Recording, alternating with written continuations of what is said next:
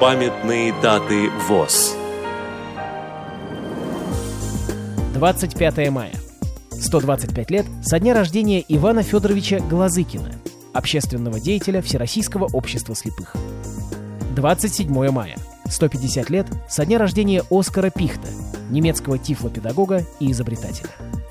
29 мая. 80 лет со дня рождения Василия Ивановича Горбатова, композитора, члена Союза композиторов.